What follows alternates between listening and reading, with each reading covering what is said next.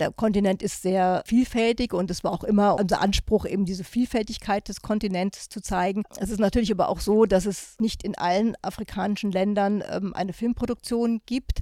Ähm, das hat sich natürlich in den letzten Jahren jetzt ein wenig verändert, auch dadurch, dass man jetzt irgendwie ganz anderen Zugang zu den Möglichkeiten hat, Filme zu machen, dass auch ein größeres Interesse am afrikanischen ähm, Kontinent besteht.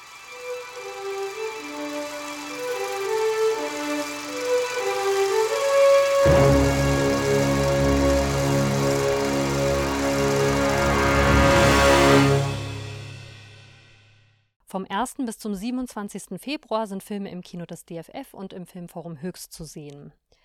Ein Vortrag, ein Kinderfest und ein Konzert und eine kleine Filmplakateausstellung begleiten das Filmprogramm.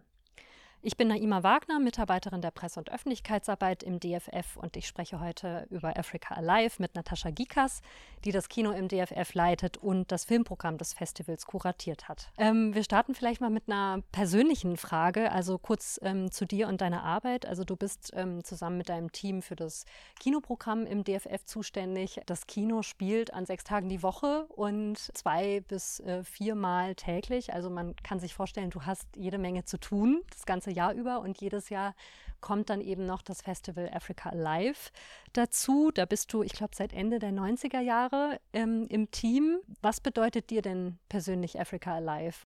Also das Festival bedeutet mir sehr viel. Ähm, deswegen ja, mache ich das auch schon seit vielen, vielen Jahren. Ich bin ein bisschen zufällig zu dem Festival gekommen, weil es eigentlich vorher meine Vorgängerin ähm, ins Leben gerufen hat, wie mit der Afrika Live Gruppe. War damals noch eine größere Gruppe, die das Festival gemeinsam ins Leben gerufen hat. Und ähm, ich bin dann erst später, ein paar Jahre später dazu gestoßen. Und ähm, es war mir aber wichtig, dieses Festival ähm, weiterzuführen. Und ähm, es ist mir natürlich auch von Anfang an auch ans Herz gewachsen, weil der Anspruch ja auch war, sozusagen den afrikanischen Filmschaffenden oder auch Künstlern ein, ähm, ein Forum zu bieten. Der afrikanische Film war bis vor wenigen Jahren oder heute teilweise immer noch ähm, wenig präsent in der Kinolandschaft. Landschaft und genau, und mir war es dann auch ein großes Anliegen, eben diesen Filmen ähm, einfach eine Plattform zu geben. Und ähm, ich finde es auch einfach sehr spannend, ähm, was auf dem Kontinent passiert. Und gerade wenn man das über so viele Jahre hinweg verfolgt, dann ähm, kennt man natürlich auch viele Regisseure und ähm, das Festival ist einem halt so richtig ans Herz gewachsen, ja. Und dafür nehme ich mir einfach die Zeit. Das ja, wir haben es ja mit ja. einem riesigen Kontinent zu tun. Jetzt könnte man sagen, ähm, wie kriegt man denn das Filmschaffen von 55 sehr verschiedenen Ländern in ein Filmprogramm?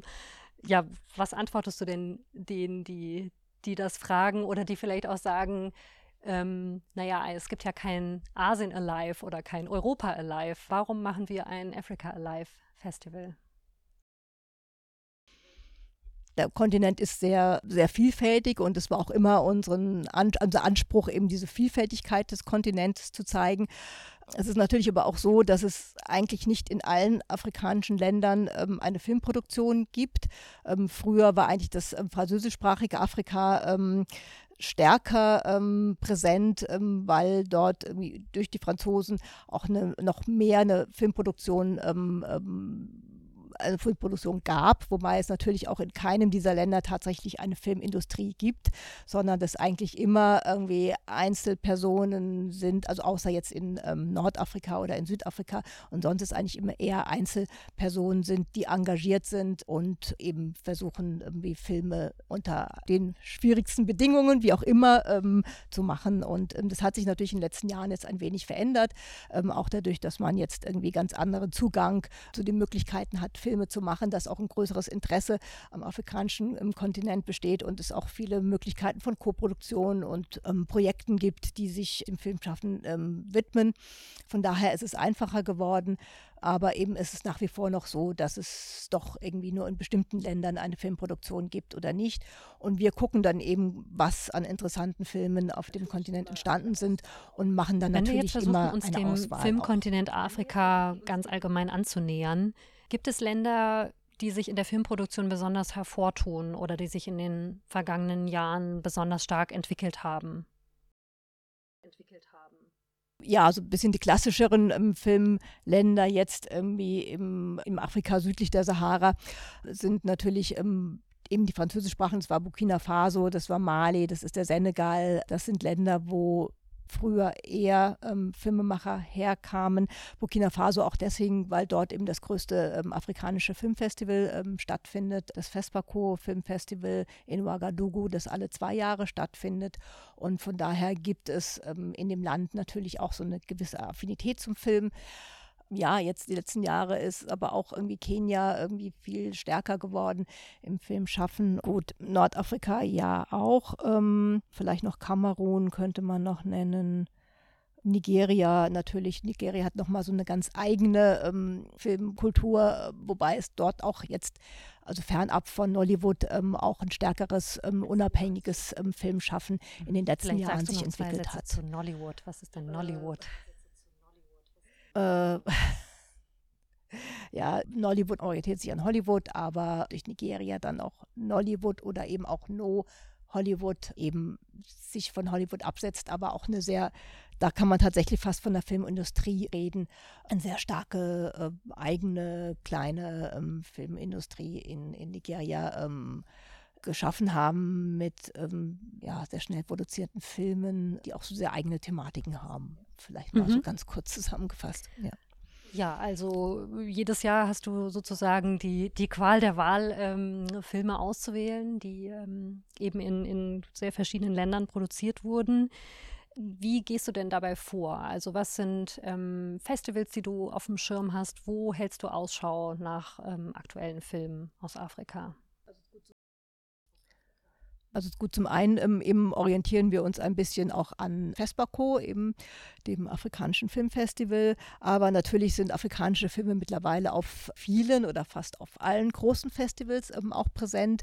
Ähm, bei mir fängt es dann immer gleich schon bei der Berlinale an. Also gleich nachdem unser Festival stattgefunden hat, fahre ich nach Berlin auf der Berlinale und sehe dann schon wieder die ersten neuen Produktionen die meistens dann auch oder ein Großteil von denen dann auch den Weg in unser Kino finden wo ich selber hinfahre, ist eben Berlin. Aber wir gucken natürlich auch, was ähm, läuft in Cannes, was läuft in Venedig, was läuft auf den anderen großen Festivals. Und heutzutage ist es ja eh so, dass man sich eigentlich dann irgendwelche Sichtungslinks schicken lässt und ähm, die Filme dann eigentlich zu Hause ähm, sichtet. Natürlich gucken wir auch bei den anderen afrikanischen Festivals in Köln, in Tübingen, in Berlin. Ähm, wir sind mit den Festivals auch befreundet und irgendwie tauschen uns untereinander aus. Und da gucke ich dann auch, was die für Programm machen, was die für Filme zeigen. Hamburg gibt es mittlerweile auch eins, München beim Dokumentarfilmfestival.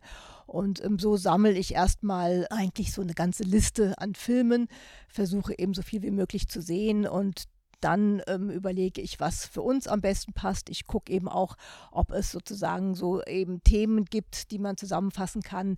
Ähm, genau, was ich vorhin jetzt auch vergessen hatte zu erwähnen, ist, dass wir ja viele Jahre auch immer ähm, einen, oftmals einen, ähm, einen Länderschwerpunkt ähm, im Festival hatten, was sich oft auch aus wie politischen oder tagesaktuellen oder ähm, Situationen ergeben hatte. Und äh, so versuche ich halt so ein bisschen diese Filme, die ich gesehen habe, zu Themen zusammenzufassen und genau überlege, was eben für uns unser mhm. Publikum Ja, auf diese Schwerpunktthemen kommen wir auch gleich nochmal zu sprechen. Ähm, erinnerst du dich an einen Moment im vergangenen Jahr, wo du im Kino saßt, äh, bei einem Festival und einen Film gesehen hast und dir dachtest, so, den brauche ich unbedingt für unser Festival? Ja, ja, eigentlich schon. Das war der Film, also es war schon eben bei der Berlinale der Film Au Cimetière de la Pellicule, ähm, Cemetery of Cinema. Das liegt auch in der Sache des Themas und meiner Arbeit. Es geht um ähm, ähm, einen Filmemacher, der auf der Suche ist nach dem ersten ähm, Film, also ersten guineischen ähm, Film der eben verschollen ist und er hat die Hoffnung, dass er diesen Film doch in irgendeiner Form irgendwo wieder entdecken wird. Und er beschreibt, es also seine Reise eigentlich durch das Land, ähm, Gespräche mit äh, wie Kinobetreibern, mit ähm, äh, Archivaren, mit allen möglichen, aber auch mit ganz normalen Leuten auf der Straße, die er alle fragt, ob sie diesen Film kennen, ob sie ihm da irgendwie weiterhelfen können, wie er jetzt an diesen Film ähm, gelangen kann. Und das ist eben, genau, es ist natürlich Kinogeschichte, ähm, es ist äh, aber auch eben zeigt immer wieder das Kino oder Filme ja auch eben so eine Identität des Landes bilden und dass äh, Kinogeschichte, Filmgeschichte wichtig ist für, für ein Bewusstsein, für eine äh, Identität ähm, eines Landes und dass bisher äh, auf dem afrikanischen Kontinent wenig in Richtung ähm, Filmarchivierung oder Archive gibt es nur ganz, ganz wenig und sehr sporadisch und da hat sich jetzt in den letzten Jahren schon sehr viel verändert und es wird auch immer versucht, irgendwie viele Filme zu restaurieren, ähm, auch mit Hilfe von Europa, aber teilweise manchmal auch vor Ort. Und ähm, von daher ist es natürlich ein Thema, was ich sehr spannend filme und was eben auch jetzt nochmal so direkt auch mit uns oder auch hier mit der Situation hier in Frankfurt mit unserem ja, Filmmuseum. Ja, da sind wir genau ähm, der richtige Ort, würde ich sagen, um diesen Film zu zeigen. Ähm, genau. Der gehört ja auch zu einem der Schwerpunkte, die wir dieses Jahr haben, also Film- und Kinogeschichte des afrikanischen Kontinents. Ähm, du hast eben auch schon erwähnt, es gibt üblicherweise jedes Jahr einen thematischen oder einen Länderschwerpunkt ähm, bei Africa Alive.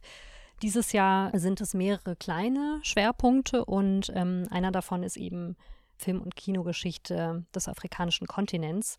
Ähm, warum habt ihr euch denn im Jubiläumsjahr für so ein ja, selbstreflexives Thema entschieden? Ähm, wir hatten tatsächlich bei unserem zehnjährigen Jubiläum auch schon mal ähm, das Thema Geschichte und Geschichten. Ähm, von daher ist es auch wieder so eine Anknüpfung ähm, an damals.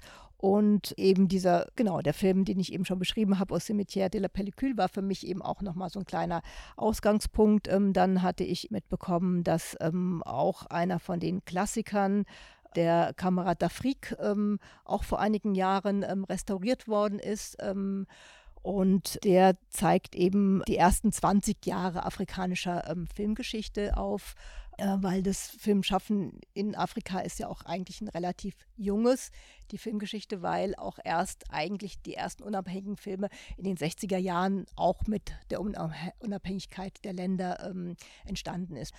Und ähm, von daher ähm, äh, zieht dieser Film so ein bisschen Revue mit die ersten 20 Jahre ähm, afrikanischer Filmgeschichte, die natürlich damals wirklich von großen, ähm, bedeutenden Filmemachern geprägt war, wie Usman Sebene, ähm, wie Matt Hondo, Faye, genau. Und die äh, Generation von Filmemachern wird ähm, in dem Film thematisiert mit Ausschnitten, mit Gesprächen. Ferit Bougiti hat, glaube ich, selber auch mit einigen von ihnen gearbeitet und ähm, war auch ähm, genau sehr angetan, weil er vorher sehr viel mit europäischer Filmgeschichte zu tun hatte und ihm gar nicht so bewusst war, was auf dem afrikanischen Kontinent eigentlich alles in diesen 20 Jahren entstanden ist, war es für ihn auch eine große Entdeckung und von daher, ähm, ja, war das auch ein wichtiger Film damals. Ähm, fast die Hälfte der Filme im Programm sind ja Dokumentarfilme dieses Jahr. Hat das auch mit diesem Schwerpunkt zu tun oder wie kam es dazu?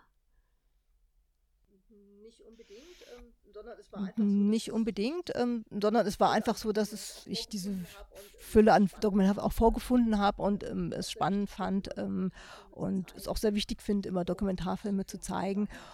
Und ja, von daher hat sich das mhm. im Prinzip so. Also das waren einfach ergeben. die interessanten ja. Filme, die du vorgefunden hast, sozusagen. Mhm. Ja. Ähm, genau. wenn wir mal bei mhm. den Schwerpunkten bleiben, wie gesagt, oft ist das eben auch ein Länderschwerpunkt. So einen kleinen Länderschwerpunkt ähm, gibt es in diesem Jahr auch. Ja, möchtest du dazu noch was erzählen? Genau, wir haben dieses Jahr tatsächlich irgendwie so wahrscheinlich vier, fünf Schwerpunkte. Aber genau, also, also ein kleiner Schwerpunkt, wenn man so will, ähm, liegt auch auf dem ähm, Sudan. Der Sudan, den hatten wir ähm, 2020 ähm, als ähm, Schwerpunkt gehabt. Ähm, also es gibt einen aktuellen Film, Goodbye Julia, wo auch nochmal die Trennung des Südens vom Norden irgendwie thematisiert wird. Der Film spielt kurz bevor sich der Nord- und der Südsudan getrennt haben eben damals war es so eine Aufbruchstimmung, als wir den Länderschwerpunkt hatten, weil damals ähm, der Al-Bashir ähm, vertrieben worden ist und man gedacht hat, gehofft hatte, ähm, dass jetzt das Land irgendwie äh, sich erneuert oder eine, ähm, die Situation sich dort verändert. Ähm, das wurde jetzt vor ein, zwei Jahren also im letzten Jahr hat sich das dann sozusagen wieder mit den ganzen Unruhen, die im Sudan waren, hat sich das wieder umgedreht. Und die Situation ist dann leider auch wieder so, dass viele Leute das Land wieder verlassen mussten. Ähm, unter anderem auch ähm, die Filmemacher, die wir in dem Film ähm, Talking About Trees, den wir schon vor drei Jahren und auch jetzt wieder präsentieren, die schon vorher mal im Exil waren, dann ähm, in Sudan zurückgekehrt sind, dort versucht haben, gemeinsam ein Kino zu eröffnen und auch ihre alten Filme, die sie in teilweise im Sudan, aber auch in anderen Ländern. Der eine war ähm, auf der Filmhochschule in, in, in Babelsberg, ein anderer war in Moskau gewesen und hatten dort ihre ersten Film gedreht, bevor sie dann keine Filme mehr weiter drehen konnten. Und äh, die wurden in dem Zuge vor 2020 äh, oder 1920 auch restauriert. Und ähm, nun mussten einige von diesen Filmemachern wieder das Land verlassen und sind jetzt ähm, wieder im Exil in, in Kairo. Und das war uns eben auch wichtig, dass wir deswegen den Film Talking About Trees nochmal zeigen. Und es läuft noch einer der Kurzfilme, der hier in Deutschland an der Hochschule in Babelsberg entstanden ist, den Jagdpartie, ähm, wo es um Rassismus geht. Ähm, mhm. Den zeigen wir auch nochmal. Ähm, ist es euch beim Festival auch wichtig, Filmschaffende und, und ihre Werke zu begleiten, also auch über längere Zeit quasi zu verfolgen? Ist das was, was, ähm, was auch Einfluss auf das Programm hat? Ja, auf alle Fälle. Aber es sind auch tatsächlich in diesem Jahr viele ähm, Filme von ähm, Leuten, die ihre ersten ähm, längeren Filme ähm, gedreht haben. Aber es sind auch Gäste dabei, die oder Filme dabei von Filmemachern, die wir vor vielen Jahren schon mal präsentiert haben. Unter anderem der Gast, der auch kommen wird, ähm, Musassine Absa, dessen neuesten Film Xale wir ähm, hier zeigen. Er war tatsächlich, jetzt muss ich kurz nachdenken, ich glaube, das war 98 ähm, hier beim Festival zu Gast mit seinem Film Tableau Ferrei, das glaube ich. Und genau, wir freuen uns, dass wir ihn jetzt wieder ähm, nach Frankfurt holen können ähm, mit seinem aktuellsten Film. Und äh, genau, das ist der dritte Teil einer Trilogie. Die anderen beiden Filme hatten wir auch auf alle Fälle hier im Festival gezeigt und freuen uns deswegen jetzt auch diesen dritten Teil, ähm, der natürlich viele Jahre später entstanden ist, hier zeigen zu können. Und wir freuen uns auch, dass mhm. er eben. Ja, wenn wir gerade bei ähm, Gästen sind. Von einem Regisseur sind zwei Filme im Programm, von dem kongolesisch-französischen Regisseur Alain Cassandar ähm, Coconut Head Generation und Colette und Justin. Er wird auch bei beiden Vorstellungen zu Gast sein. Kannst du zu den Filmen oder zu ihm als Filmschaffende noch was sagen? Genau, ähm, er ist einer der jüngeren Generationen. Genau, ähm, er ist einer der jüngeren Generation, aus der jüngeren Generation. Und wir hatten von ihm tatsächlich aber auch schon seinen ersten längeren Kurzfilm. Das war so ein 40-minütiger Film, schon im Festival gezeigt vor zwei Jahren. Und er hat seitdem eben zwei Filme ähm, fertiggestellt und ähm, wir fanden beide Filme eben sehr interessant und haben die deswegen mit aufgenommen. Der erste Film Coconut Head Generation, den hat er in Nigeria gedreht, ähm, wo er eben eine Zeit lang ähm, gelebt hat und dort verfolgt er eben eine Gruppe von Studenten an der Universität dort, an einer der größten Universitäten in Ibadan, die eben einen Filmclub ins Leben rufen. Und ähm, ich glaube, Alain Cassander hat, ähm, also er lebt jetzt wieder in Frankreich, hat früher auch in Frankreich gelebt, hat dort selber sich auch irgendwie ähm, im Film- und Kinobereich irgendwie engagiert und hat eine Zeit lang auch Kino gemacht, selber gemacht und eben porträtiert jetzt dort irgendwie die, ähm, die Studenten, die sich um diesen Filmclub bemühen. Aber es geht nicht nur um diesen Filmclub, sondern die Studenten sind allgemein auch sehr politisch ähm, engagiert. Und ähm, in Colette und Justine ist ähm, ganz anderes Thema, aber eben ebenso spannend, ähm, wo er eben auf seine eigene Geschichte zurückgreift und ähm, seinen Großvater, Großvater und Großmutter ähm, porträtiert, die ähm, aus ihrem Leben oder ihre Geschichte erzählen. Ähm, er hatte schon, glaube ich, schon mehrere Anläufe gemacht und zuerst hatte der Großvater sich bisschen geweigert. Er wollte nicht unbedingt, aber er wollte ihn zuerst nur mit vom Ton her aufnehmen und da hatte der Großvater sich noch so ein bisschen ähm, gegen gewehrt und dann ein paar Jahre später ist er dann mit der Filmkamera zurückgekehrt und ähm, hat es dann geschafft, irgendwie seinen Großvater zum Erzählen zu bringen der eben auch noch irgendwie unter, ähm, unter der Kolonialherrschaft, irgendwie der belgischen Kolonialherrschaft aufgewachsen ist und sich selber auch irgendwie in der Unabhängigkeit irgendwie engagiert und von daher wirklich ein, ein zeitgeschichtliches ähm, Dokument ist, was eben mit der eigenen Familiengeschichte irgendwie verbunden ähm, ein ist. weiterer Gast ist ähm, Apollin Sieve weiß nicht genau, wie man es äh, richtig ausspricht, ähm, ein Regisseur und Aktivist aus Kamerun. Und sein Dokumentarfilm Code der Angst ähm, ist im Programm. Es gibt zu queeren Themen auch noch zwei weitere Filme im Programm. Ein äh, Spielfilm, ähm, All the Colors Are Between Black and White, und ein Kurzfilm, der in einem Kurzfilmprogramm zu sehen ist, I Was Never Really There. Kannst du da vielleicht noch ein bisschen was dazu erzählen? Also, also äh, Apolline Siev ähm, ist zwar aus Kamerun, aber er lebt in Deutschland. Und es ist auch interessant, weil er eben auch so einen persönlichen Aspekt, wie wir schon bei dem, sowohl bei Annan Cassander irgendwie haben, als auch ähm, bei dem ähm, Cimetière de la Pellicule, ähm, wo eigentlich eine Person sich auf die Suche macht, ähm, um etwas ähm, herauszufinden. Und ähm, also er liest irgendwie in einer Zeitungsnotiz, dass in Kamerun ein schwuler Aktivist umgebracht worden ist und fragt sich dann ähm, eben, wie es so weit kommen kann und macht sich dann auf die Reise eben nach Kamerun, um einmal darüber mehr rauszufinden. Und es ist, war wohl nicht der Einzige, der umgekommen ist, sondern es, es gab auch weitere irgendwie Morde an, ähm, an schwulen und fragt sich eben, warum es so eine große Feindlichkeit ähm, gegenüber der ähm, Homosexualität in Kamerun gibt und ähm, will dazu eben mehr herausfinden und spricht mit Aktivisten dort vor Ort. Aber er versucht auch in der eigenen Familie Fragen zu stellen und, und stößt dort auch auf sehr starke Widerstände, wie überall in der kamerunischen Gesellschaft. Und das ist aber auch ganz interessant, weil er zum Beispiel auch mit Geistlichen spricht und ähm, dann doch nochmal sehr interessante Aspekte hervorholt, sozusagen, über die man sich noch gar keine Gedanken gemacht hat und die eigentlich letztendlich auch wieder mit Europa zu tun haben, dass ähm, teilweise über die christlichen Glauben bestimmte ähm, Tendenzen nach Kamerun gebracht worden sind. Also will jetzt da auch nicht zu viel vorweggreifen, aber ähm, er bringt da doch nochmal ganz interessante ähm, neue Aspekte in diese Thematik hinein, und dass es eben auch in vielen Ländern ähm, Afrikas Homosexualität wie ähm, verfolgt wird oder eben nicht offen gelebt werden kann, das, das ist eben ein, in mehreren Gesellschaften irgendwie ein, äh, eine Tatsache und das ist, wird eben auch so ein bisschen in dem Film All the Colors of the World are Between Black and White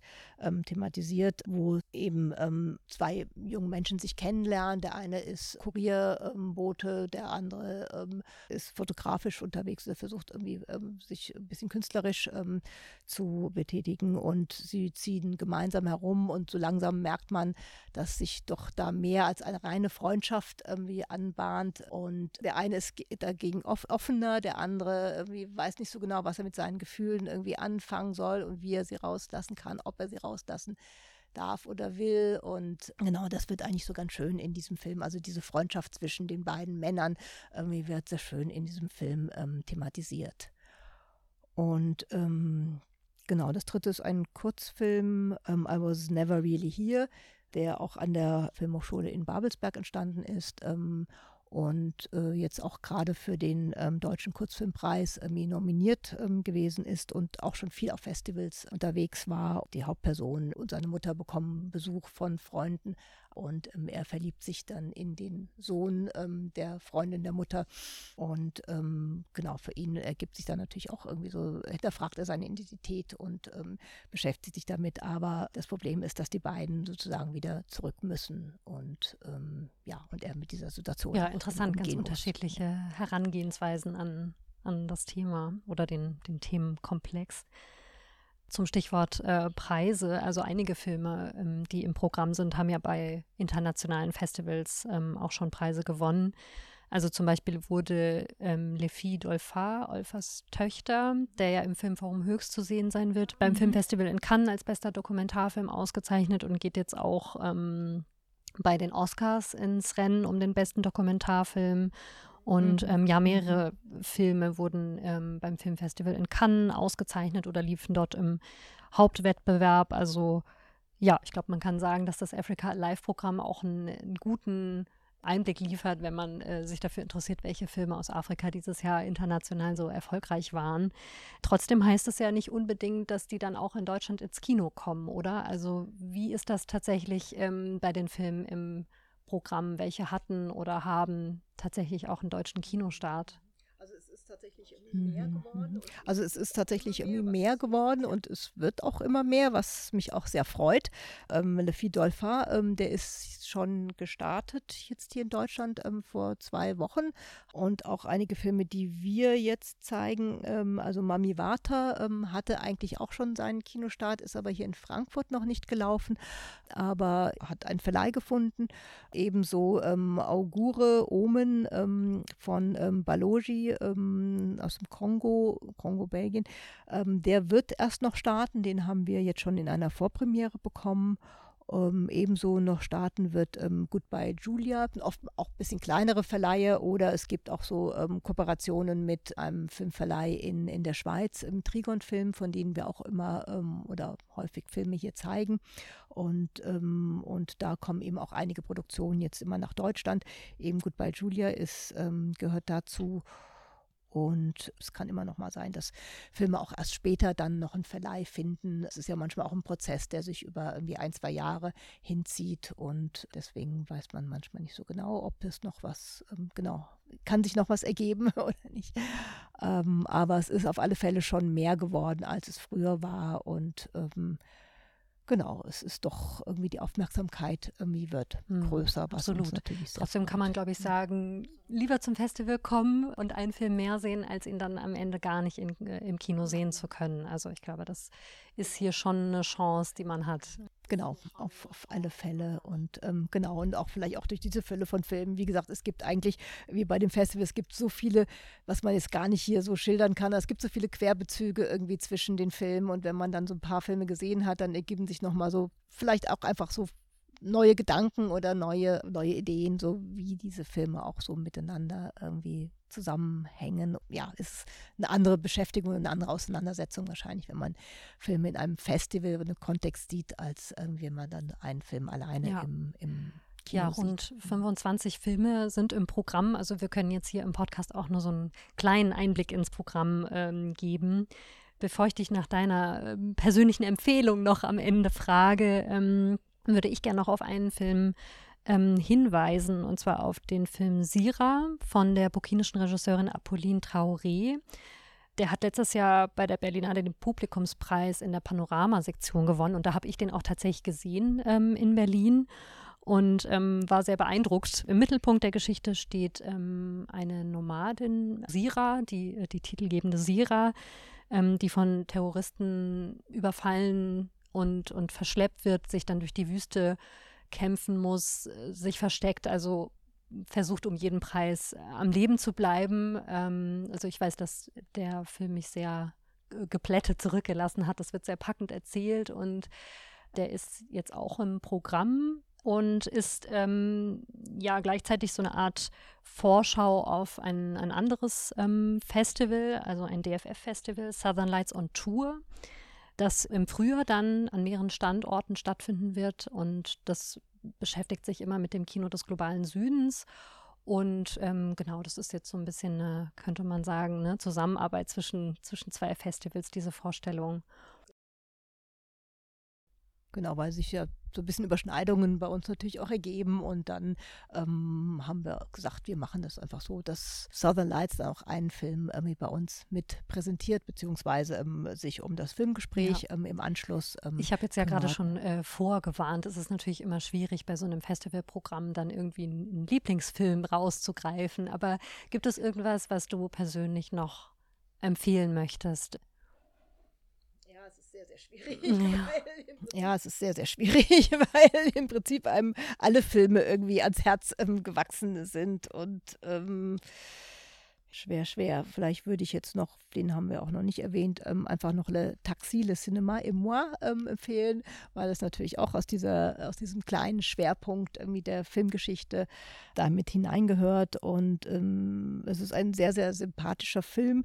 Der Taxifahrer, ein Taxifahrer fährt ähm, in den, weiß gar nicht wann das genau war, in den ja, so 80er, Ende der 80er Jahre, fährt ähm, Usman Sembene, genau, äh, chauffiert sozusagen Usman Sembene, ähm, der erzählt ein bisschen von seiner Arbeit und der Taxifahrer ist so ähm, davon so fasziniert, dass er irgendwie sagt, okay, warum nicht? Das kann ich doch auch. Und ähm, tatsächlich ähm, wird er dann ähm, Filmemacher ähm, und macht zwei Filme, die auch ähm, international Aufmerksamkeit bekommen haben. Und, und genau, und es erzählt so die Geschichte dieses Mannes, der zum Filmemacher wird, dann aber auch plötzlich wieder relativ schnell von der Bildfläche verschwindet. Also diese Geschichte dieses Mannes irgendwie ist sehr interessant. Also er erzählt sie ja selber, also er wird interviewt in dem Film. Mhm. Ist sehr, sehr, sehr Ja, sehr schön. Einfach. Dann vielen Dank für den Einblick ins Programm. Ähm, zum Abschluss vielleicht noch die Frage nach ähm, dem Begleitprogramm. Was steht denn außer Film noch auf dem Programm? Genau, das Begleitprogramm ähm, setzt sich, man kann fast schon sagen, traditionell ähm, auch mit einem ähm, Kinderfest äh, mit Adesa ähm, zusammen. Die haben wir auch fast jedes Jahr immer mit sehr unterschiedlichen Programmen, äh, Clownshows oder ähm, Akrobatik. Und ähm, in diesem Jahr feiern eben nicht nur wir unser Jubiläum, sondern auch Adesa feiert sein Jubiläum, das 35. Jubiläum. Und deswegen sind sie diesmal bei uns uns zum Gast mit so einem kleinen Potpourri oder ähm, aus ihrem ähm, Repertoire ähm, der vergangenen Jahre.